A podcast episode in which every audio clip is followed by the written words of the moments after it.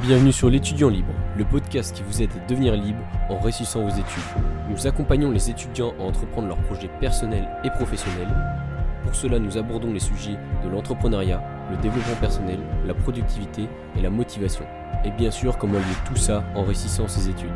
Un article est posté chaque semaine sur notre site, donc n'hésitez pas à cliquer sur le lien dans la description. Et bonne écoute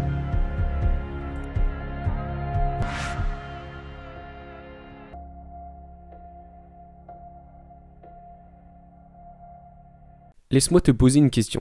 Est-ce que pour toi aussi, les géants du web sont une source d'inspiration pour leur réussite, du fait qu'ils sont partis de rien et ils ont réussi à développer quelque chose à l'emprise mondiale?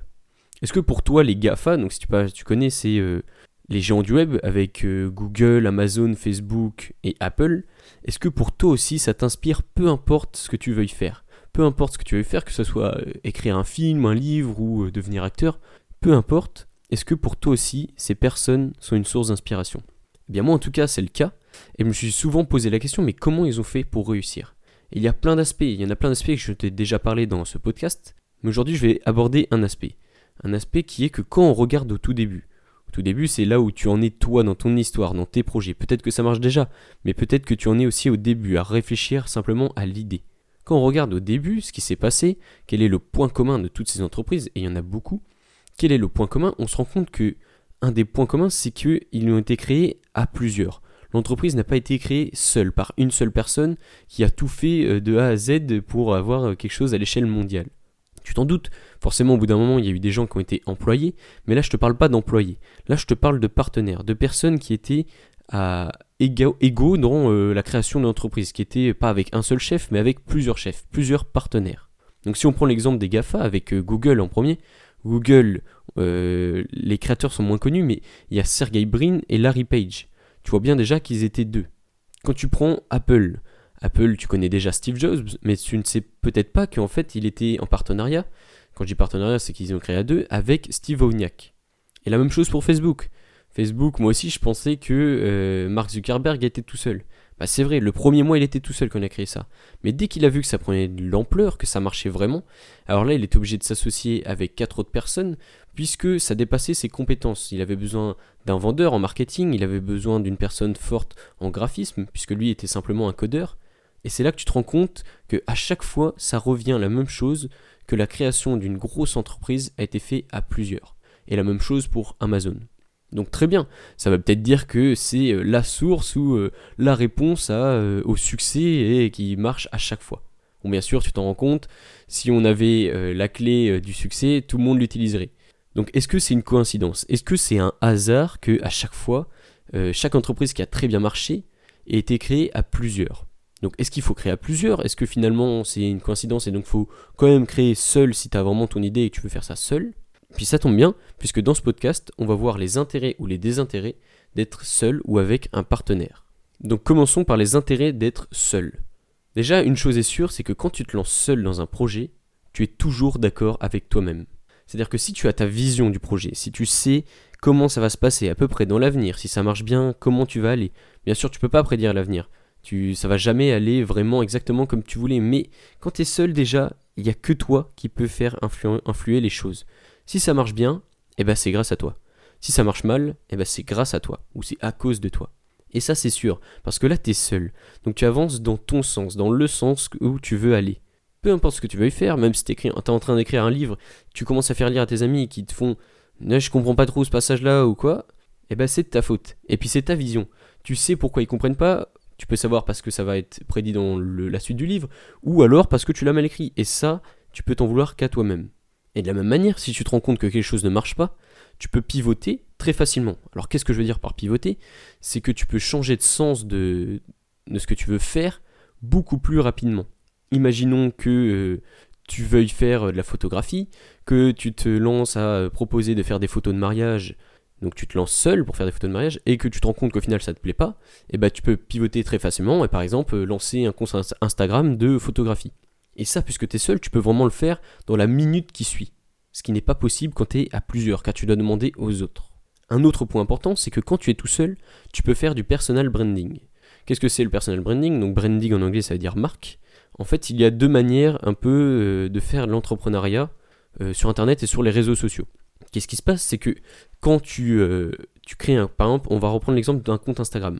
Eh bien, tu as deux choix. Soit tu prends le nom d'une marque, que tu crées toi-même, par exemple comme moi avec l'étudiant libre. L'étudiant libre, c'est un nom et euh, c'est pas une personne. Et ça, c'est du, c'est du branding normal. Mais le personal branding, c'est par exemple Alexis Leprel que j'ai interviewé dans ce podcast, que j'ai interviewé sur la chaîne, donc tu peux aller voir son interview. Lui, Alexis Leprel, la personne que j'ai interviewée, c'est Alexis Leprel. C'est son compte Instagram s'appelle Alexis Leprel. C'est pas un autre nom, c'est pas euh, développeur, c'est pas euh, autre chose, c'est vraiment sa personne qui intéresse les gens. Les gens le suivent sur Instagram parce qu'il met des photos de lui et il met des photos avec la description dedans de ce qui se passe dans sa vie, de comment il avance sur ses projets, de sur quoi il a du mal, sur quoi il bute et sur quoi il a des réussites. Et c'est ça qui plaît aux gens. Ce qui plaît aux gens, c'est qu'ils suivent une personne. Ils veulent savoir l'opinion de cette personne-là et comment il avance. Et quand tu es tout seul, c'est très facile à faire. Quand tu as plusieurs, tu peux pas faire ça, puisque c'est la vie de plusieurs personnes. C'est la vie d'une société entière. Et donc là, ça marche plus de la même manière. Soit tu décides de, avec tes associés de mettre une seule des personnes en avant, et là tu peux faire du personal branding, soit tu décides de mettre tout le monde en avant, et donc là, tu es obligé de gérer la vie de plein d'autres personnes en même temps, c'est-à-dire tous tes associés. Maintenant, il y a quand même des désavantages à se lancer seul. Et le principal désavantage, c'est que tu procrastines très facilement quand tu es seul. Imaginons que tu rentres de cours, t'as suivi, t'as fait ta journée de cours, tu rentres, il est 18h. Tu dois te faire manger, tu fais ta douche, tout ça, bref, tu fais ta vie. Et là, qu'est-ce que tu dois faire? Tu t'es lancé un projet, tu t'es lancé une idée de blog ou tu t'es lancé un podcast. Et là, eh ben, il faut que tu travailles. Il faut que tu travailles et t'es tout seul. T'es tout seul et il n'y a personne pour te forcer à le faire. T'as pas un associé qui va te dire vas-y, fais-le, euh, tu peux pas m'abandonner ou quoi. Là, t'es tout seul. Si t'as vraiment la flemme, si t'as envie de regarder une série Netflix, et eh ben là, t'es un combat contre toi-même dans ta tête. Et ça, c'est le problème d'être seul. C'est que déjà, eh ben, tu te sens seul, mais surtout, personne n'est là pour te forcer à travailler. Surtout quand tu fais un projet personnel. À part si t'as des clients, à part si vraiment ça marche et que t'as une, déjà une communauté qui te suit qui te demande des actualités. Là, tu vas avoir des gens qui vont te demander, donc là, tu vas te sentir obligé. Mais quand t'es seul au début et que ça marche pas, et eh ben là, il n'y a personne. Il n'y a pas ta mère qui va te demander de faire tel son. Parce que là, c'est ton idée, c'est ton truc, c'est ton projet. Et donc, c'est vraiment un combat contre soi-même. Et de la même manière, quand tu es seul, tu avances avec des œillères. Qu'est-ce que je veux dire par là? C'est que c'est bien, hein as, euh, comme point euh, positif, c'est que tu as ta vision, tu as ta vision que tu essayes de travailler et que tu peux avancer dans ta vision. Mais le problème, c'est que ta vision, bah, il n'y a que toi en fait. Il n'y a que toi qui la vois, les autres la voient pas forcément. Tu peux demander des conseils à tes amis, par exemple, pour demander si euh, ce que tu fais c'est bien. Mais déjà d'une, ils n'ont pas exactement la vision que tu as, donc ils peuvent te donner des mauvais conseils. Et en plus, même s'ils te conseillent, euh, ils ne sont pas forcément dans ton projet. C'est-à-dire qu'ils ne savent pas exactement ce qui se passe à l'intérieur, quel est le but? Eux, ils vont donner des conseils d'aspect extérieur. Et donc quand tu avances, tu as des œillères, tu es tout seul. Tu n'as pas une personne euh, avec qui tu peux parler du projet et une personne qui connaît vraiment exactement le but du projet. Donc passons maintenant au point positif de se créer à plusieurs, de créer avec des partenaires. Et bien déjà comme je te le disais, c'est que tu es obligé de suivre le rythme.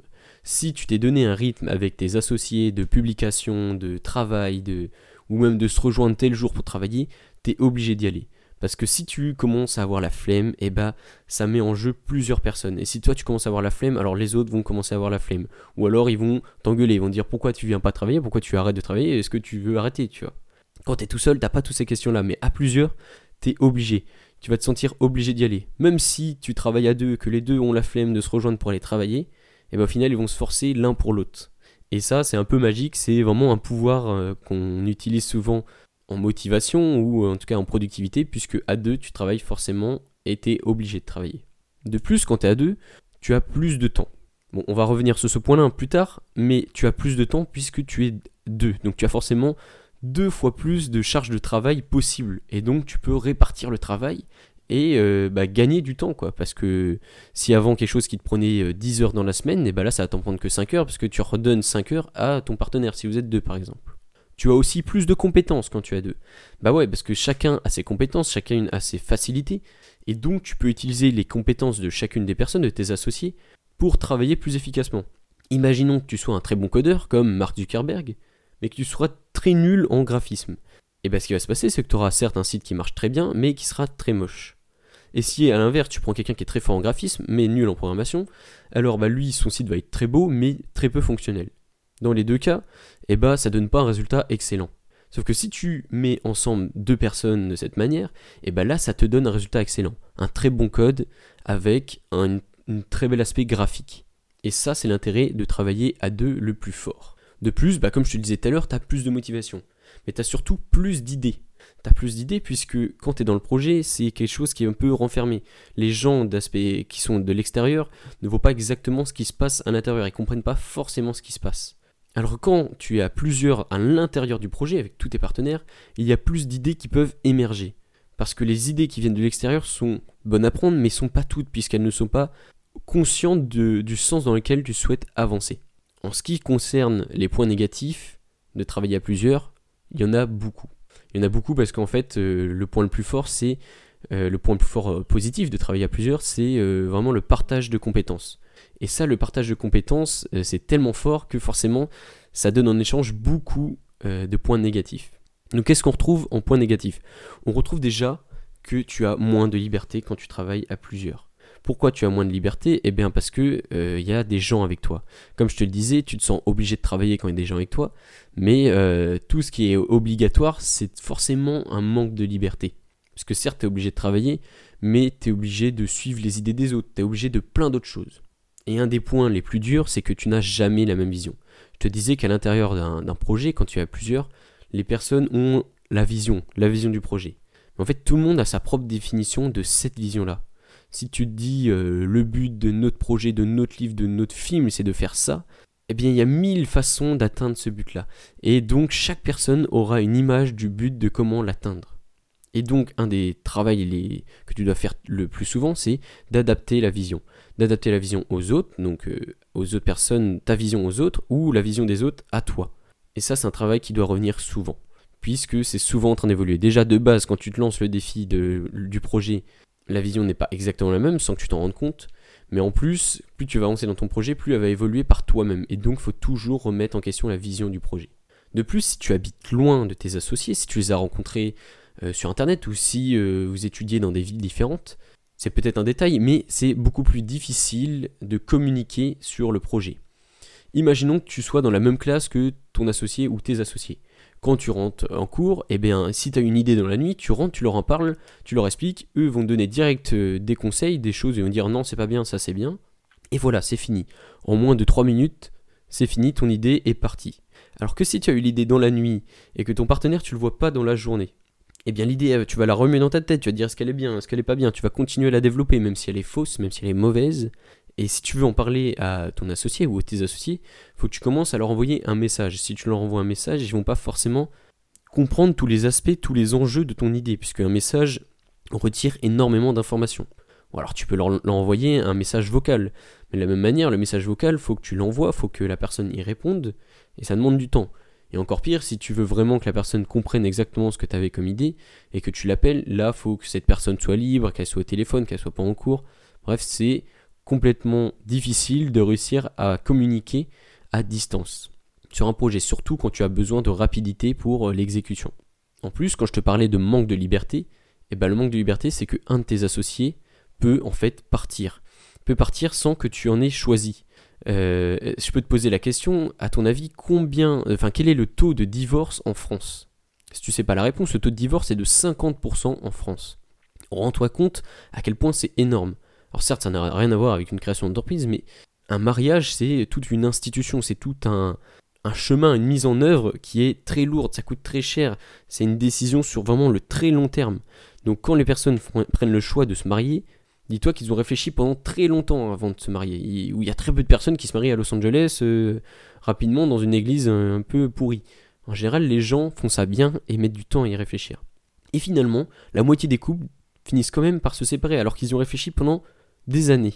Alors imagine ce que c'est pour une création d'un projet.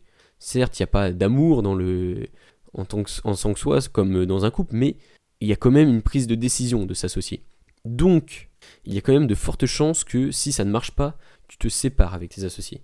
Et donc forcément peut-être un risque de perdre des amis, un ou des amis.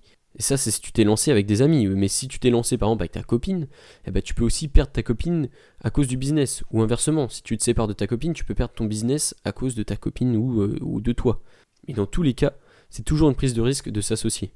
Et dernier point négatif, c'est que si ton but dans ton association avec tes partenaires, c'est de gagner de l'argent, bah, ce qu'il faut savoir, c'est que pour que vous en viviez tous les deux, il faut gagner deux fois plus. Et imaginons que tu fasses un projet tout seul, tu récolterais tous les bénéfices, mais est-ce que t'associer avec quelqu'un va certes faire un mélange de compétences et donc avoir plus de résultats, mais est-ce que ce, surplus de résultats va avoir comme conséquence deux fois plus de bénéfices? Et ça, je te le demande, parce que forcément, faut y penser. Si ton but dans ton projet c'est de gagner de l'argent, faut réfléchir avant de se dire ouais mais quand même le but si c'est gagner de l'argent, c'est très bien de s'associer mais faut quand même aussi que ça marche et que ça vaille le coup. Donc voilà, on a fait un peu le tour pour les points positifs et négatifs, il y en a beaucoup, tu ne souviens sûrement pas de tous les points, mais je vais te donner mes conseils, mes conseils sur ce que j'ai testé, puisque moi, je suis plutôt du genre à avoir créé avec un partenaire. Jusqu'à maintenant, l'étudiant libre, tu le sais peut-être pas, on est deux derrière ce projet-là. Et jusqu'à maintenant, j'ai toujours créé à deux. En fait, il y a un peu euh, deux équipes dans, euh, dans le milieu de la création de projets. C'est soit les pros euh, pour se lancer seuls, soit les pros pour se lancer à plusieurs. Donc, je vais pouvoir te donner des conseils en fonction de ces points négatifs et positifs. Premier conseil, je t'avais dit un moment en point négatif, c'est qu'il faut séparer le temps en deux. Enfin, tu peux séparer le temps en deux quand tu es avec un partenaire. Et ça, je pense pas que ce soit une bonne idée. C'est pas une bonne idée parce que imaginons que tu sois, on reprend l'exemple développeur, tu vois, tu veux y faire euh, Facebook à l'époque, tu vois. Imaginons Mark Zuckerberg qui est développeur et il se dit ah ça me prend beaucoup de temps quand même, j'ai quand même mes cours à faire, euh, je, vais, embaucher quelqu'un d'autre. Lui ce qu'il a fait c'est qu'il a embauché un, designer, il a embauché euh, quelqu'un qui était dans le commerce. Mais imaginons qu'il ait embauché un autre développeur pour se dire ça va me lâcher du temps, je vais lui filer la moitié du travail en faire moite-moite. Eh bien là, tu n'as aucun intérêt en fait à faire ça puisque tu n'utilises pas les compétences différentes. Tu es simplement en train de séparer le temps en deux. Et donc dans ce cas-là, ça pourrait être la même personne qui le fait ou deux personnes, ça revient même. Dans ton cas, c'est juste que tu gagnes plus de temps. Et ce temps, généralement, tu ne vas pas mieux l'investir, puisque de manière générale, tu vas l'investir en euh, regardant des séries. Donc réfléchis bien avant de t'associer avec quelqu'un, de bien regarder que vous avez bien des compétences qui ne soient pas forcément en commun et qui soient complémentaires. Et surtout que dans votre projet, que ces compétences soient vraiment complémentaires et qu'elles aient un intérêt. Parce que même si tu aimes bien la personne avec à qui tu souhaites t'associer, ça ne veut pas forcément dire que vous allez faire de bons associés ensemble. Autre point, ce que je t'avais parlé en début de podcast, c'est que toutes ces grosses entreprises ont été créées à plusieurs et elles ont eu du succès. Ben ce que, ce que l'on peut en tirer, c'est que si tu as de l'ambition, si ton but c'est vraiment de révolutionner un marché, alors là c'est sûr que tu ne pourras pas tout faire tout seul. Avec 24 heures de vie, tu n'auras pas assez de temps ni de compétences pour pouvoir révolutionner un marché. Tu auras forcément besoin d'être à plusieurs. Et c'est ça en fait qu'il faut retirer des grosses entreprises. Il faut se dire que certes ils sont à plusieurs, ça ne veut pas dire que tu es obligé d'être à plusieurs pour que ça réussisse. Ça veut dire que si ton ambition est de conquérir le monde, alors oui, tu auras besoin d'être à plusieurs. Et pourquoi cela? C'est que ça fait un effet levier. Qu'est-ce que ça veut dire un effet levier? Imagine-toi euh, une poulie avec un, seau et un puits là. Et eh bien si tu devais remonter le, seau à la main, donc imaginons que ça pèse 5 kg, ça serait très lourd. Mais tu as déjà remarqué que quand tu tires à l'aide d'une poulie, ça fait un effet qui est beaucoup plus simple pour remonter le seau. Et eh bien c'est ça un effet levier. Tu as partout des effets leviers. Tu peux avoir un effet levier euh, avec la banque. Imaginons que tu veuilles acheter un appartement et que euh, tu travailles pendant des, mois, des années pour pouvoir te payer cet appartement, si tu vas à la banque et que tu fais un emprunt, et eh bien là tu peux l'avoir directement. Et ça, c'est un effet levier. Il y a des effets leviers partout, mais le fait de se lancer à plusieurs, c'est un effet levier. Et on peut euh, imaginer, imaginer cette chose en se disant que si toi tu vaux une personne, donc 1, 1 plus 1, c'est égal à 3 quand tu te mets avec un partenaire. Et si tu sépares le temps en deux, si par exemple je te disais en, en prenant quelqu'un qui a les mêmes compétences que toi, et eh bien là ça ferait juste 1 plus 1 égale 2. Et là tu n'aurais pas forcément d'intérêt à le faire. Il faut vraiment avoir l'effet levier de limite gagner une personne en plus quand tu te mets à deux. Autre point, quand tu te lances avec une personne, même si tu l'apprécies énormément avant de te lancer, une chose est sûre, déjà il va y avoir des désaccords, et surtout tu te rends pas compte de tous les points de désaccord que tu as avec cette personne. Comme dans un couple, quand tu te lances, la chose la plus jolie, la, chose qui te le plus, c'est tous les points communs que tu, avais, tu as avec cette personne. Et souvent, les couples se créent comme ça. Beaucoup de points communs avec une personne, on se met en couple. Sauf qu'en fait, c'est en se mettant en couple que tu te rendras compte des nombreux points de désaccord. Et c'est la même chose pour une création de projet. Tu vas te rendre compte que tu as beaucoup de compétences euh, qui sont complémentaires, que tu t'entends ultra bien, que tu as plein de points communs, et quand tu vas te mettre avec, tu ne verras plus que ces défauts à la personne avec qui tu t'associes. Donc réfléchis bien. Dis-toi que tu ne verras pas à l'avance comment ça peut se passer, tu peux pas le prédire. Donc si tu vois déjà beaucoup de défauts chez une personne, même si tu l'aimes beaucoup, réfléchis avant de te mettre avec. Et là je parle bien de création de projet, hein. tu fais pareil pour ton couple, tu fais comme tu veux. Donc comment faire aussi pour trouver les compétences? Pour trouver les compétences qui sont euh, complémentaires. Là, si tu es pendant tes études, tu, te dis peut-être en ce moment que tu ne connais rien, que tu n'as pas beaucoup de compétences, que ce que tu apprends en cours, bah, tu es un peu moyen et que donc euh, bah, tu n'as pas de métier, tu connais pas encore de métier puisque tu es en train de faire tes études. Dis-toi que tu as quand même des compétences, des points où tu n'es peut-être pas au courant, mais où tu es déjà plus fort que les autres. Et ça, je te conseille de faire un test de personnalité euh, professionnel. Il y a beaucoup de tests de personnalité euh, personnels pour savoir comment tu avances dans la vie ou quoi, avec qui tu es compatible. Là, je te parle vraiment d'un test de personnalité professionnel. Je te mettrai le lien dans la description du podcast, mais c'est très intéressant. Moi, par exemple, avec la personne à qui je me suis lancé dans l'étudiant libre, on a fait ce test-là avant et on s'est bien rendu compte que certes, on avait des points communs, donc euh, ce qui n'est pas forcément une bonne chose dans euh, la création au début, mais on avait aussi des compétences euh, qui n'étaient pas en commun. Et donc, on peut chacun utiliser ses compétences et travailler dessus. Tu verras, il y a six personnalités dans le test que je t'ai mis en description. Il y a la personnalité d'empathique, de travailloman, de persévérant, de promoteur, de rêveur et de rebelle. T'en dis pas plus, peut-être que j'en ferai un podcast entier sur ce test-là, mais en tout cas, je t'invite à faire ce test avec le partenaire avec lequel tu souhaites te lancer. Un autre conseil, c'est qu'il va falloir que tu te mettes d'accord dès le début de ton projet. Et quand je dis se mettre d'accord, c'est pas que tu te lances sur un coup de tête. Tu te dises, ok, on lance ce projet-là, et ben on va faire ça sérieusement. Et quand je te dis de faire ça sérieusement, c'est que tu peux en fait euh, un peu écrire un contrat à l'avance. Ça peut paraître bizarre, mais tu vas peut-être gagner du temps et gagner surtout euh, plus de chances que la séparation se passe bien. Par exemple, tu peux commencer par te dire que si le projet marche, même si tu te dis que c'est dans longtemps, même si peut-être que ça marchera jamais, réfléchis quand même avant de commencer au pourcentage que vous allez vous donner chacun sur les bénéfices de votre projet. Est-ce que vous partez sur un 50-50 Est-ce que vous partez sur un 60-40 Ou 45% euh, chacun? Réfléchis bien à ça avant, parce que ça va être aussi celui qui aura le plus de pourcents qui pourra peut-être prendre le plus de décisions, ou prendre les décisions majeures. Donc réfléchis bien avant tout à combien vont être les pourcentages de chaque personne.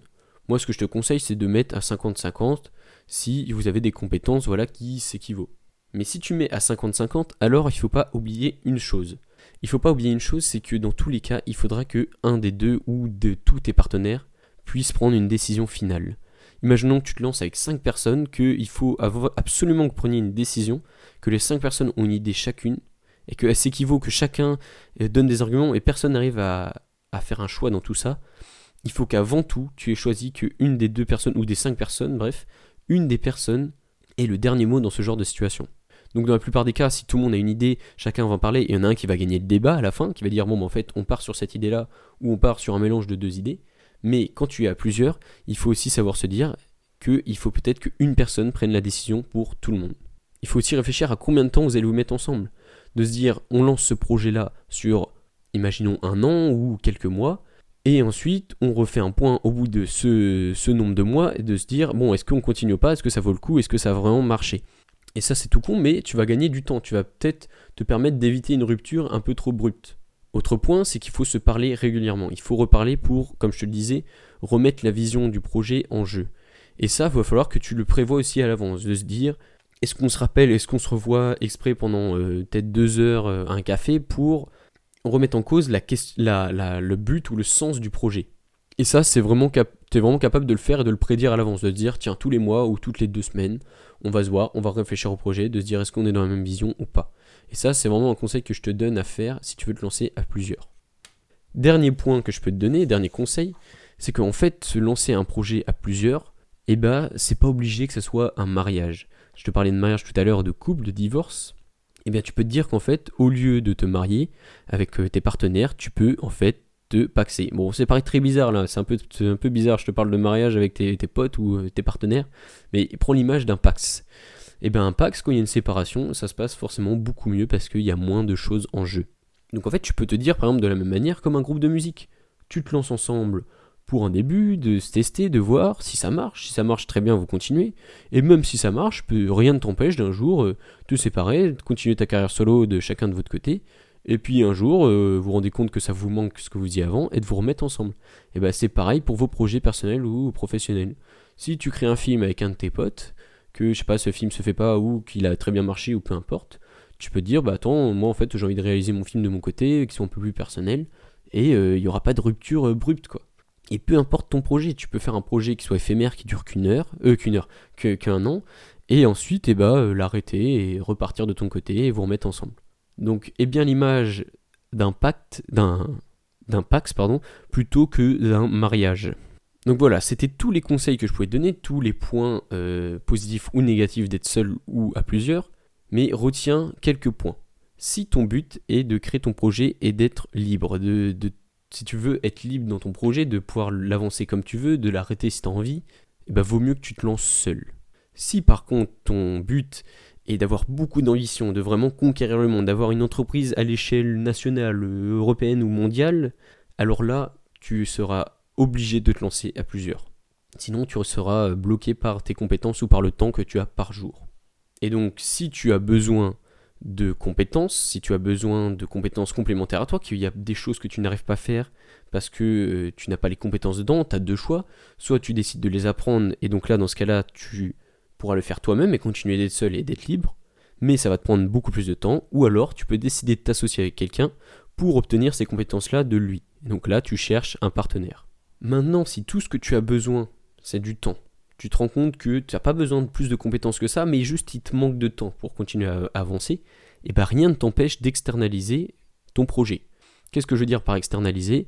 C'est d'aller voir un freelance, par exemple sur 5euros.com ou sur peu, peu importe quel euh, autre site, et de lui donner un cahier des charges, je veux dire j'ai besoin que tu me fasses ça sur mon site ou j'ai besoin que tu me fasses ça sur mon projet, et lui, il va le faire, tu vas le payer. Donc ça, c'est la solution si tu as besoin de temps et que tu as déjà un petit peu d'argent pour payer quelqu'un pour t'aider. Mais dans ce cas-là, tu n'as pas forcément besoin d'un partenaire si tu as juste besoin de temps. Réfléchis bien à ça avant de prendre une décision trop rapide. Donc c'est fini pour ce podcast, mais si tu as besoin de temps, là on était en train de parler si tu avais besoin de temps, tu peux aussi, et je t'offre un livre gratuit que nous avons écrit sur euh, comment réussir ses études en travaillant moins.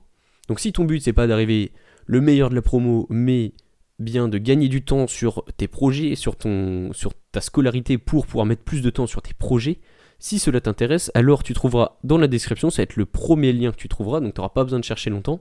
Le premier lien que tu trouveras, ça va être un livre gratuit que nous avons écrit, donc un, e-book, qui te donne des conseils sur comment gagner du temps sur ta scolarité pour avancer sur tes projets.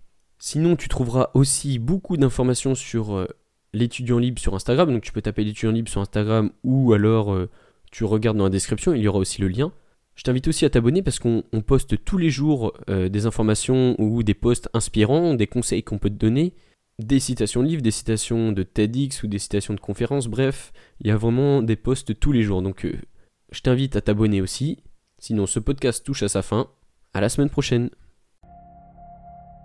On arrive maintenant à la fin de ce podcast. Si il vous a plu, vous pouvez vous abonner ou le noter en mettant de préférence 5 étoiles sur n'importe quelle plateforme de podcast.